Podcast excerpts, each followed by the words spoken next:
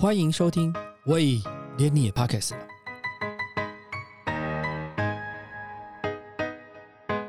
大家好，我是威廉。许多人要准备出国留学，往往会经过长期的规划。曾经协助亚洲品牌进军纽约，也为台北时装周处理国际行销的时尚公关顾问 Sunny 江东人，却并非如此。在大学时期，他常常翘课，不爱读书。在大四下学期，意外发现了有个可以到美国交换学生跟打工的机会。当年凭着一股傻胆，在毕业后两个礼拜就前往纽约交换学生。后来为了能够继续留在当地，他才开始申请研究所。原本一开始只想停留半年的他，没想到这样一去，就从此待在纽约。Sunny 从媒体研究所毕业之后，进入了一家专门制作。各大时装周服装秀节目的制作公司，他所参加的第一场秀是当时美国最大的秀——维多利亚的秘密。从助理做起的 Sunny，不但要帮摄影师扛器材，也帮制作人拿包包。他笑说：“穿着 Prada 的恶魔根本就是自己的工作写照。”当时大大小小的秀，他一周至少要跑三十场。就连接生物吴志刚还没爆红时举办的第一场秀，他也参加过。离开了第一份工作后，接下来十多年的时间，Sunny 转为自由撰稿人和制作人，为亚洲媒体产制内容，直到二零一七年才创立了自己的工作室，从事公关与顾问的工作。接下来就听听 Sunny 接受我们 Beauty More 的专访，分享他常年旅居纽约所感受到的东西方文化差异，以及对时尚产业的观察。我觉得我出国是一个很。很好笑的故事，我就是大四的时候，我不是一个爱读书的人，然后大四的时候就每天翘课，只有那一天突然看到说，哎，这边有人在讲什么东西，我就去看一下，哦，原来是可以交换学生，然后我就什么都不知道，就填一填，然后也没找工作，他们是交换学生的一个 program，然后我也不知道，我就填一填，然后人家跟我说，哎，那边有一个打工机会，你就去吧，然后我就去了。然后就这样就留下来，就一直待在这里。那时候很傻，就是就想说我去半年我就要回家了，然后没有什么其他的原因。来了纽约之后才发现，哦，我要待下来，才开始申请学校的。所以我不是像大家这样有 plan 的，说我以后我要去念完研究所什么不是的。但是就是一个傻胆吧，我觉得那时候。我觉得好像那个时候我们大家胆子比傻胆比较大一点，现在可能大家都想多了。那个时候大四最后一学期的时候申请好，然后一毕业两礼拜我就出发，我想说反正就去几个月就回家了。我那是 J One Visa，我的是可以在美国工作的 Visa，可后来那个活动好像就没了，好像就这两三届。我就是很神奇的就来到了纽约，然后就开始申请学校，然后我就。因为我是媒体研究所嘛，所以基本上就是媒体的事物就通通重学一遍，然后一毕业就去去工作，就进入时尚圈。那个是二零零三年的事，听起来好久，我天哪！想起来不久以前，我一九九九年来，零三年毕业嘛，我是 New School 媒体研究所。然后我第一份工作，我的公司就是跑时装周，所有时装周，然后我们就是录影、编制跟做节目的一个一个制作公司。但是我们只做时装周，所以我们是做纽约、巴黎、米兰跟伦敦，就是我们会拍所有时装周的影片，然后再把它做成节目，然后再销售到各大电视台。我那时候做的时候，其实像自媒体不是这么风行的时候，所有的不管是亚洲还是印度也好，所有有关于欧美的流行时尚，其实 footage 是要买的。譬如台湾要播一个什么时装秀，可能是跟我们公司买版权，然后才能播这样子。对，所以我的公司就是去录跟制作所有的时装秀的内容，这样我的。第一个工作就是助理，就是小助理。我的工作就是，如果时装周的时候，我就是帮摄影师扛器材，帮 producer 拿包包。我的第一场秀就是 Victoria Secret，我去的第一场秀就是维密，那时候是美国最大的秀，非常非常非常大。然后我们到地下室的时候，所有人就在下面说 Giselle Giselle，然后我就说 Giselle 在哪里？然后我的 producer 就跟我说 Sunny 把我的包包拿去，然后他就拿一个大包包，我就这边扛个包包，这边拿东西。这就是我一开始的工作。然后后来因为我我个子不高嘛，就扛着脚架，摄影师就跟我说：“你去上面等吧。”结果我一个人就坐在那边。就整场坐在那里，跟一堆男性摄影师坐在那个台上看看 runway，这是我的第一场秀。后来我觉得很幸运，因为一个礼拜大概会有一百多场秀嘛，那我们分四个组，代表我一个礼拜至少都要跑三十场秀，所以是大大小小的秀都去过，Marc Jacobs 啊，Ralph Lauren 啊，Kevin Klein 啊，这种有的没的。最小的像 Takun 啊，像 Jason Wu 的第一场秀，我都去过。我自己那时候都觉得，哇塞！我看到 Devil Wears Prada 的时候，我就觉得，哇靠，这个很像我的故事哎！我觉得我自己都可以写一本。我那时候开始做的时候，Devil Wears Prada 还没出来呢。等我做了几年之后，我看到的时候，我就一直说，这根本就是我的写照，好不好？就是大家都觉得说，这场景很像电影，太假了。可是其实它在我们的生活是一种事实。就是我们每天就是很慌张的扛东西啊，拿东西啊，老板叫你去拿你就去拿。刚开始的时候，最开始的时候，一开始像无头苍蝇一样，因为毕竟我们不是在这里接受从小教育的嘛。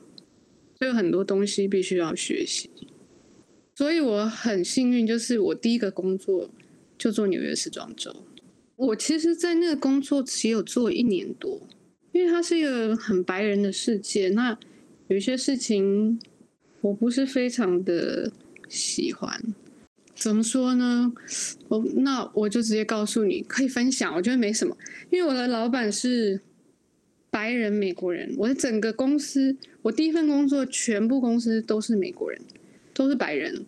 那我是唯一一个亚洲人，然后我是研究所学历的亚洲人，但是因为语言不是这么好，那他们总是安排我，因为虽然是我第一份工作，可是我就觉得说，那他们去采访人家，我是不是也可以采访一下？然后，因为我觉得这不是很难的工作啊。虽然我英文没有很好，可是我觉得你们不就问问说今年你的 idea 是什么吗？那我就觉得，那我也可以争取一下嘛。那我就去跟我的老板说，然后我的老板就看着我，就是跟我说：“他说，Sunny，你觉得你的语言有这么好吗？”然后我那时候听了之后就觉得很 upset，就是就是我我不得不说，时装圈在。十几二十年前是非常白人的世界，他们对亚洲人的，他也不是歧视，他就是觉得这跟你没关系嘛 的那种态度。所以我后来因为这样子，我思考了一两个月，我就觉得说，那我看来没有什么好路途可以走了，对不对？我因为我原本是想做剪接师，我剪接也很厉害啊。因为我是 master degree，就是在做这个。那可是他有专属剪接师，他也不愿意把这机会给我。那我说，那我去做 produce，帮你采访，他也不愿意给我这个机会。所以做了一年多，我就觉得说，那根本上我是没什么机会。所以，所以我就走了。但是我觉得，我觉得我那时候这个选择也是对的。对，就很像 Devil Wears Prada 一样嘛。最后他会去选择。他自己想要的工作，就是不是只是因为这是一个很 fancy 的外表的工作而去而去做这样子，所以我就也是走了，所以才会开始做写作的事情嘛，就开始帮，譬如 Vogue China、Vogue 台湾啊、La v i 啊这些时尚型的杂志，我就开始做 correspondent，就是。写作啊，制作啊，还是都跟时装周有关啊？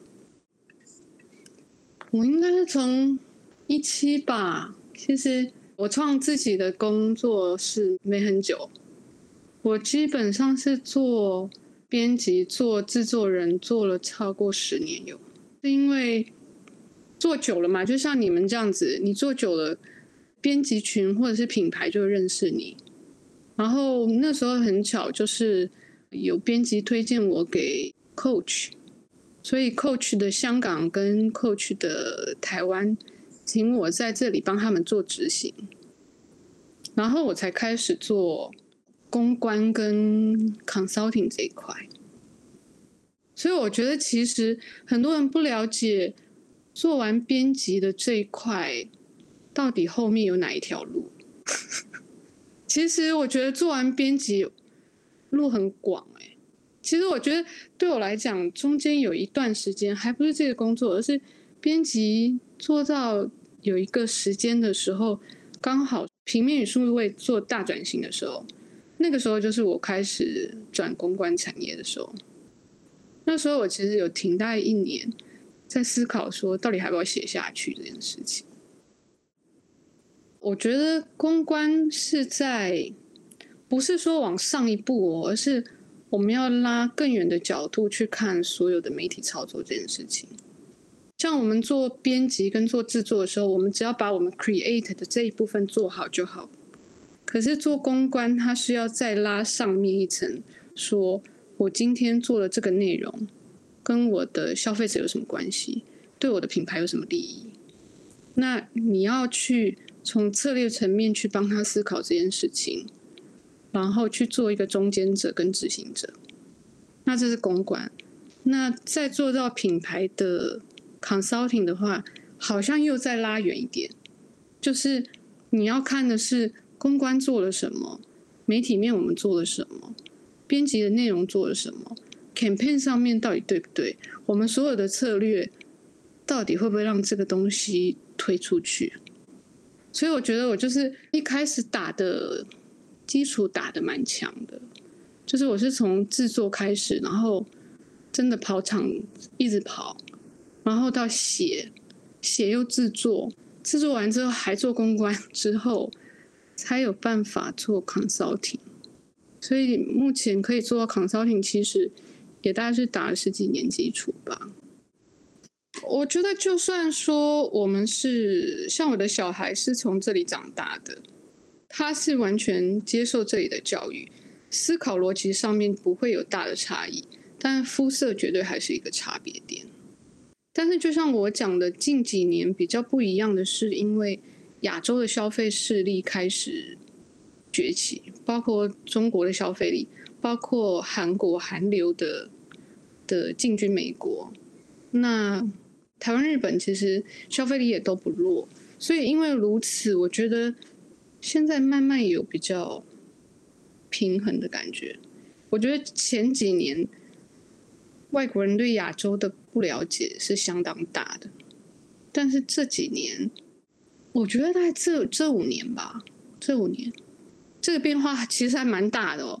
大概五年前，纽约时装周一个礼拜有近二十场的亚洲设计师，那包括香港一场、韩国一场、中国大概二十场、台湾两三场。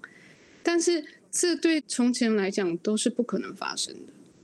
所以我觉得，怎么说？我觉得种族文化的不同是一定会在的。那他似乎会在这几年会有一直的变化。我自己觉得黄种人不会一直是弱者，但是这个正在变化期，我们也很难去 predict 就对了。像我，我觉得我最早期来的时候啊，我是一个对服装意识比较强的人，我不是会穿的很夸张的，像时装周这种，我一定要什么大红大黑大黄。但是我一直是一个我自己觉得，在什么样的场合要穿对的衣服的人，尤其是刚来到了这里参加了时装周的时候，我其实一直有那个想法，就是我们千万不要外表就被人家看不起，这一点是我觉得很重要的，因为尤其在时装圈，人家会不看重你，就是因为在大家都 dress up 的场合里面，如果你 dress down，你就不尊重这个场合。那很多时候，我觉得那个时候很多人就是亚洲的人，并没有在对的场合穿对衣服。这个是我觉得为什么有些时候在这个圈子里啊会被人家 look down 的原因。这是我自己的感觉啊，我不知我不知道别人是不是这么想，但是我我会这么觉得。我觉得 proper dress up 是欧美的一个习惯。哎，可是我觉得十几年前台湾很 dress up 的，现在大家就是 Uniqlo 了，但那也不是不好啦。现在就运动风嘛，大家就很休闲，所以也不会觉得怎么样。可是我觉得在十年前，luxury 还是主流的时候，有的时候可能我觉得歧视的原因是在这一点。当然讲不过人家也是啊，你知道吗？就是讲不过人家还穿不过人家，那当然就被人家歧视。就是如果我们讲不过人家，至少穿得过人家嘛，在时尚圈啊。我的意思只有时尚圈，别的圈子可能不会这么表面，但是时尚圈就大部分比较表面一点。现在我很 K 九，我现在觉得就是 more comfortable 就好。我觉得 dress up 跟比较特立独行是年轻人很年轻的人他们觉得很 exciting 的事情。那我现在是觉得你穿起来很舒服，你有信心就是最好的事情了。对啊。我觉得我从开始做时装周，每一次经过时装周的 tent 的时候，我们叫 tent，就是那个棚嘛，就是会心跳加快，那种兴奋感是，就算一年两次好像就够了那种感觉，就是他那种兴奋感是你看到所有最最有才能的人，所有最棒的人，所有最 fancy 的。还有你去年可能看过的摄影师、模特，他们通通都回到一个地方，然后你会看到他们，这是一个很很让我兴奋。我只要那个音乐一打起来，我就兴奋，所以我倒没有觉得后悔过这个工工作，因为你知道，我那时候我做那第一份工作在 Victoria Secret 的时候，我看到这个场地，然后我的 producer 拿包包叫我去的时候。我那时候就一直在想，有一天我一定可以跟你们平起平坐。可我不知道怎么样，我不知道如何做到。但是我的心里就是想，我有一天一定跟你们一样。但是我不会叫人家帮我拿包包。你知道，我觉得这是对我一个很好的训练，就是当人家这么看不起我们亚洲人的时候，我那时候心里就想说，总有一天。我也不知道怎么做，可是我一定会做到比你还好。然后我就想，有一天我要做这么好的时候，我一定不会这样对我的助理或者是任何人。我觉得这种你所谓的主力啊，其实应该就是我的助力吧。他一直帮助我去在这个行业里面寻求，总有一天我要，你知道吗？不要被人家瞧不起的那种感觉，所以说也十几年了，我也不觉得有这么快。说真的，讲起来都好好笑，可是我觉得好像讲起来不过是几年前的事情。现在人家找我问我问题，我都想说，嘿，我有这么资深的吗？真的好妙。那时候 Cross for God，他一直跟我说，哎，你应该回台湾讲一下你的工作啊，还有美国的这些状况。我想说，哦，我真的不觉得我有这么资深呢，因为我也在。摄影师台待过一年多嘛，一两年。其实摄影师是整个时装周里面人最好的，其他的人不会跟你讲话的，没有人会跟你讲话的。在这个行业里面，就是没有人跟任何人讲话，只有摄影师会跟你讲话。他们是这个行业最好的人，真的。所以我会很尊重摄影师，因为我觉得摄影师他们天生是一个有自由灵魂的人。他们只是在这里工作，可是他们不 care 衣服啊，你知道吗？这什么衣服？他们根本不 care，他只在乎我这有没有拍好。他们就站着，灯光有没有打好。他们是重视的是媒体面，不是服装这件事情。那服装产业其实很特别，就是尤其是纽约服装整产业，我看过非常非常厉害的人，他们非常非常的 humble，怎么说？就是很诚恳、很谦虚。最顶端的人，他们绝对是谦虚的不得了，他会跟你聊天、跟你握手、跟你微笑。可是，在中间这一段的人，就是半瓶水的人，通通都是 attitude 最大的人。尤其是像美国公关，他们刚开始很多都是很漂亮的金发美女嘛。那这一种，他们确实是会对亚洲人很不了解。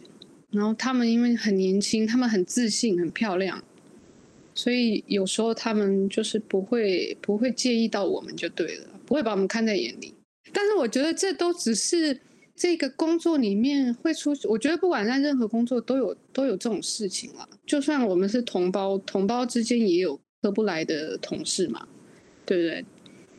那所以对我来讲，它都只是一个工作的过程，倒不是什么了不起的事啊。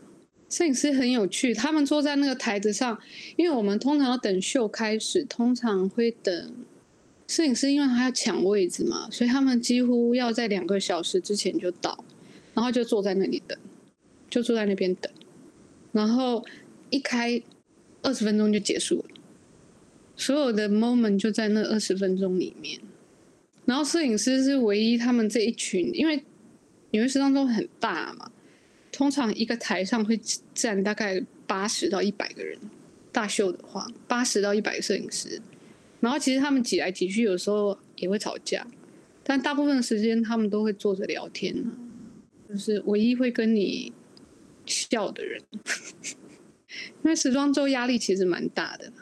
其实我有一次也是这样子啊，我有一次哦，有一阵子我的票很多，然后我那天就看了好累了嘛，然后我就坐在那边休息。然后那时候纽约时装周还是有 lounge 的，就是会有沙发、有休息区。就是你先有休息区，然后才验票，所以就我就看到我旁边有两个小孩子，就是金发，很漂亮，大概十三四岁，全身就是名牌，然后金发就像欧洲金发这样子。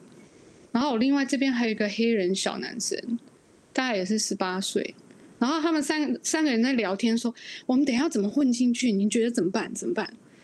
然后那两个。那个金发就是非常有自信，说没有问题，我们都只是走进去的。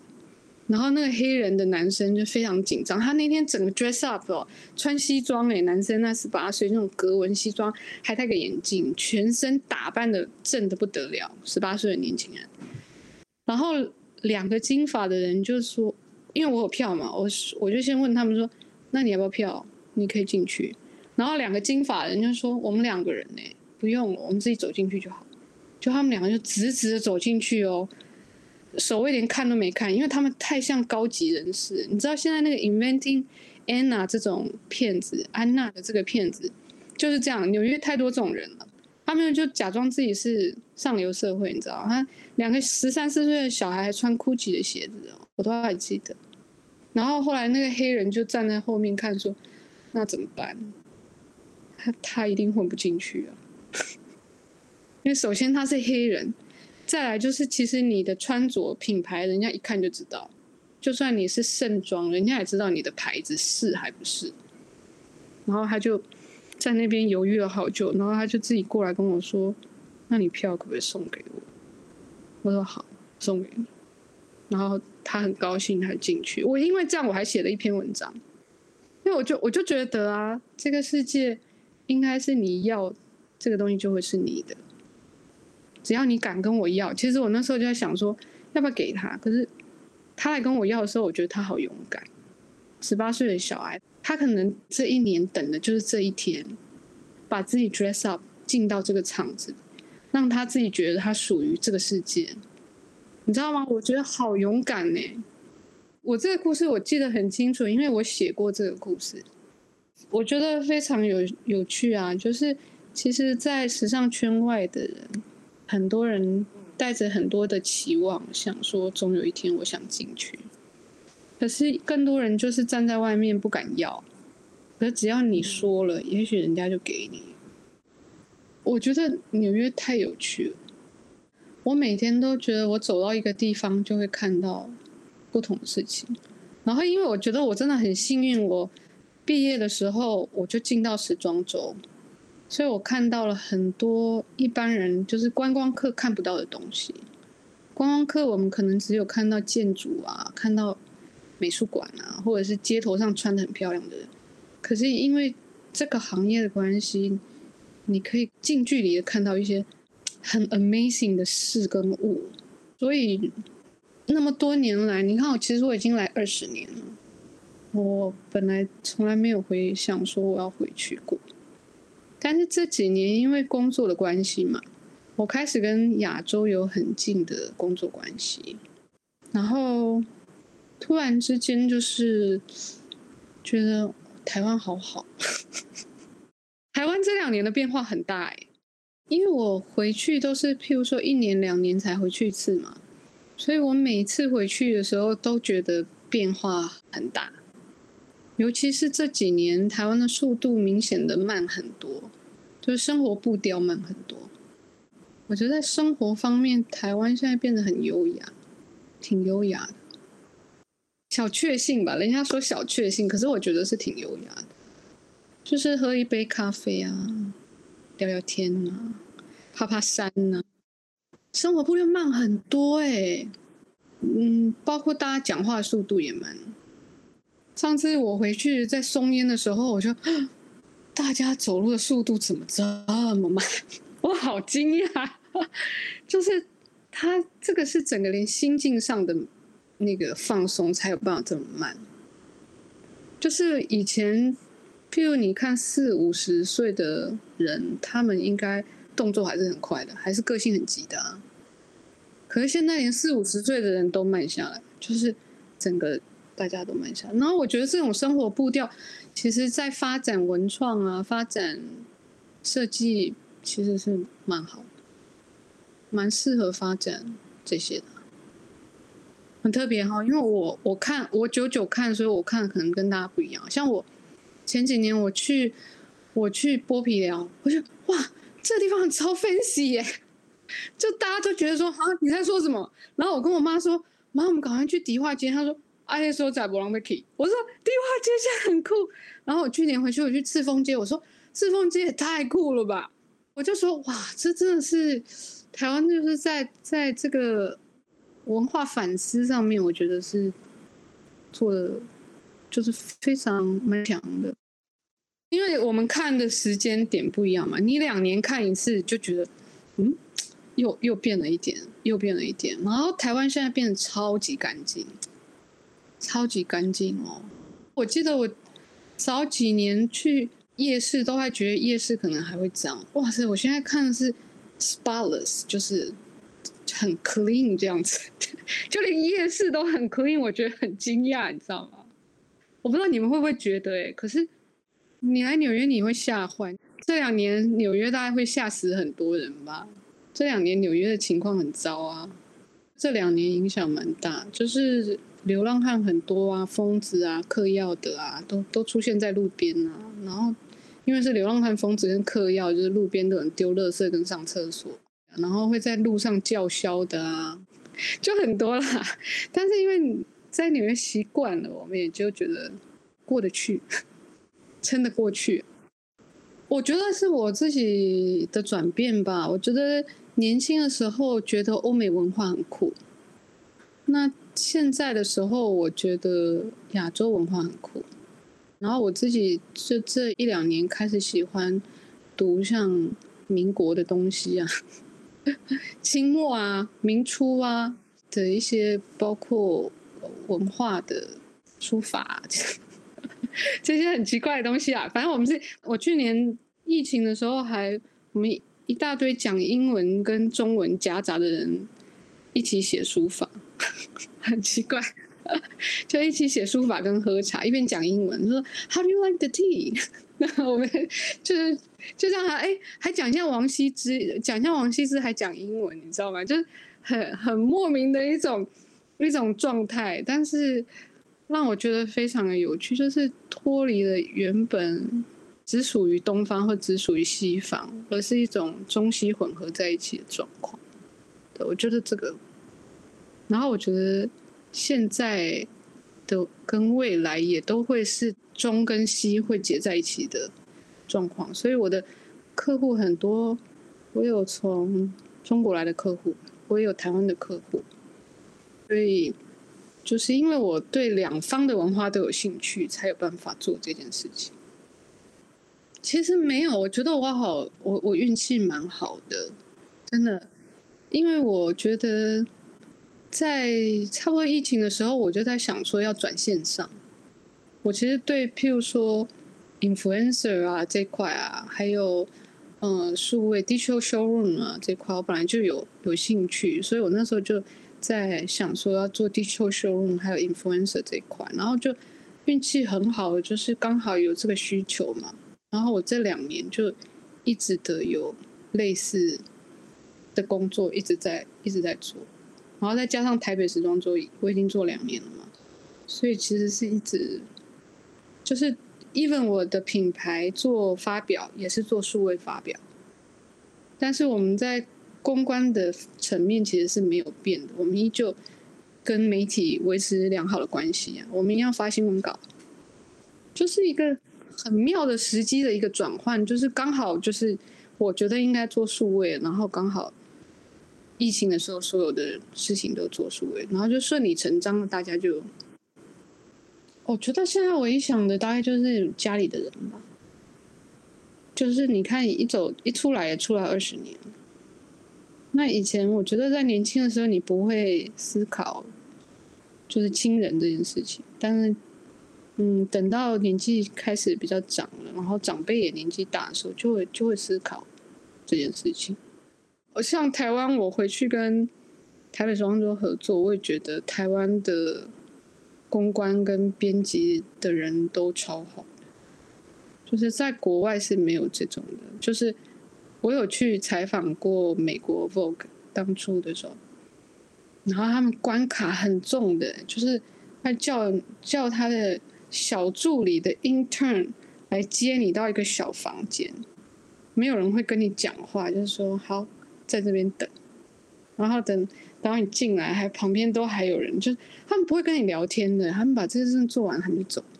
不像台湾，我们台湾的人都非常的友善，非常友善。我觉得纽约本来就是一个很 tough 的世界。就是这个这个世界是纽约是一个就是，嗯，就是我就是这样，你最好不要 piss me off 的，就是对的对，就是你就 take it or leave it，这是你的基本 attitude，就是你不要 don't piss me off，对，所以除非我们是朋友才有，但是如果一般的。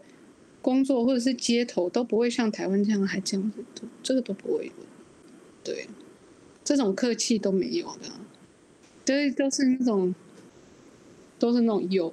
这样，但是这个我这个有些人会觉得说，哦，这个地方这样好冷酷，但是我会觉得说，太好了，我觉得 so cool，就是你不要理我，我也不要理你，这样蛮好。在美国是对事不对人。如果我觉得这件事情是错的，我要告诉你这是错的。可是这件事跟你没有关系，我只告诉你这个事情是错的。那在亚洲可能是对人不对事，就是就算他错了，我们可能为了他的面子，我们也先不要讲好。在这里，但是如果你在美国，你这样你就要吃亏了，那你的事情就做不好。就是对，就是。像我现在在做 PR 的部分嘛，然后我做统筹的部分，那统筹的部分就是用最快速的时间去解决所有的事情。那这一部分，我觉得我在这边二十几年给我最大的好处就是，我可以真的是可以为了事情。直直的讲出 我我的那种感受，就是比较不会拐弯吧。那当然，这跟嗯亚洲工作就会有一点调整。像我现在的最大的工作就是，譬如我的美国客户要进到台湾的时候，他们要知道为什么他们在这边美国想的东西到台湾行不通？那我也有台湾的客户要到美国来的时候，他们想好的那些诗情画意的东西，为什么在美国完全完全是错的？就是是文化差异跟逻辑的问题。所以我现在是专门在做这件事情，就是去整合异国的差异。像我有一个品牌，它做的非常的好，它服装做的非常好，到美国。拿出来基本上就是马上被注意的，但是在新闻稿的部分，他就会觉得说，像我们亚洲的思绪都会有什么啊，这片风，那那片云，海浪波涛之后，我们就静静的等待，然后就是呃呃什么依山什么飘，你知道我的意思吗？你有看过这种新闻稿吗？这个东西在美国一点都行不通，我必须要告诉他们美国的逻辑。是点列式的，它就是 when、what、why、where、how，就是什么时间，你一定要告诉人家我是什么时间、什么地点做什么事，我为什么要做这件事情，然后我怎么做这件事情。这五点是新闻稿很重要的。可是你如果跟人家讲说有一片风和雨，多了一片雨露，造成了我的薄衣轻轻的飘着，这个东西真的不行。所以这对我来讲是。我觉得我很 lucky，就是我们在做编辑的时候，大概有十年的经验去告诉人家为什么内容不能这么做。你你的内容这么做，媒体没有办法接受，写的人不知道怎么写。还有譬如说，亚洲对于色泽的欣赏跟肢体的铺路度也不一样。譬如说，你的服装到了每一个地点，你应该要看当地的人的喜好。纽约就是喜欢穿紧、穿铺路。另外一方面喜欢街头，要很嘻哈。那如果你来一个铺诶，O A 灰的、淡咖啡米的这些东西，在这个环境里面都没有办法。所以这种 culturally 的 adjustment 我必须要很直接的去说，但很多时候不一定能够接受。但是我还是必须要去说这样子，我就。一直会建议品牌他们在做跨国的的这一步的时候，他们必须先思考他们要去的这个地方到底跟他的品牌形象合不合适。我一直在工作上都会做这件事的，有时候太直接。其实台湾有好几个品牌来找我，但是我后来都没有鼓励他们。出来，并不是因为我觉得他们不应该试试国外市场，而是我觉得这是很大的花费。美国是多大的市场啊？它有比你成熟很多很久的品牌，那你这么新的品牌要进来，如果没有准备的话，其实是很危险的。对啊，你说你要做街头，那你怎么跟 Supreme 拼嘛？你除非你做的比 Supreme 好啊，不然你怎么要人家黑人去买你的牌子？对不对？所以我我通常给的建议都蛮直接的。我有时候会跟他们说，我觉得先不要做。我不会为了要接案子就接就做就是了。文化差异是跟我们的教育有关系吗？这一点要克服，其实要花好多好多年。学生的话，我就觉得就是勇敢一点，就参加各种。属于当地的活动，然后认识各式各样的人，然后也不一定要以，我是觉得不要以什么留下来赚钱为基础，而是去看这些在台湾看不到的东西。因为像以前我有一段时间就是看电影啊、看展览啊、逛街啊，就是。哦，就是快要毕业之前，在研究所的时候，看电影、看看展览、逛街，而且我就是每天逛街。然后我就喜欢看杂志、翻杂志。那对人家来讲说，我们就是浪费人生嘛，对不对？就是 就是，人家就觉得我们做这种事很浪费人生。可是我就觉得，只有年轻在没有赚钱的那一段时间，你才能够。一直去吸收这些看起来没有没有需要的养分，然后这些养分以后都是你的累积嘛。然后我就，所以我会觉得就尽量去玩，就是勇敢、有目标的玩。但目标不一定赚钱啊。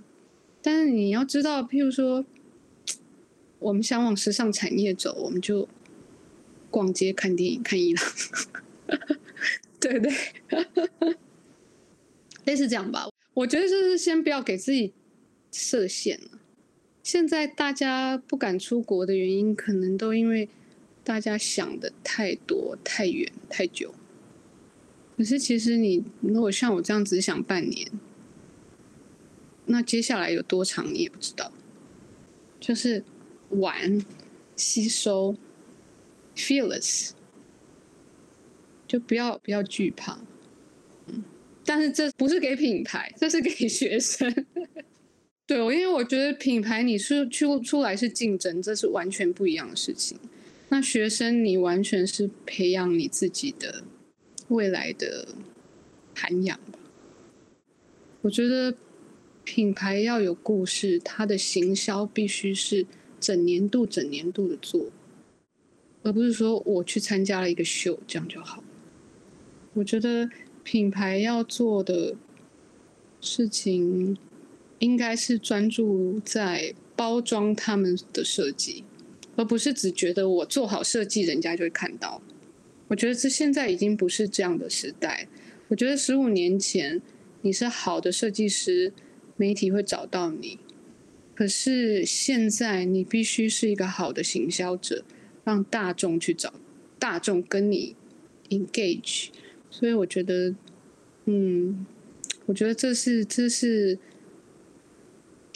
品牌要出国之前最大的一个功课，你必须要把自己的行销策略通通做好，再到国外，不然真的你要跟 Ralph Lauren 拼吗？如果你还想知道更多关于 Sunny 对时尚产业的观察，欢迎到 Beauty Mode 的网站浏览。感谢你收听，喂，连你也 Pockets 了。如果你喜欢我们的节目话，请记得帮我们按赞、订阅、加分享。也欢迎留言，告诉我们你对节目的想法，或者是想听的主题哦。谢谢你。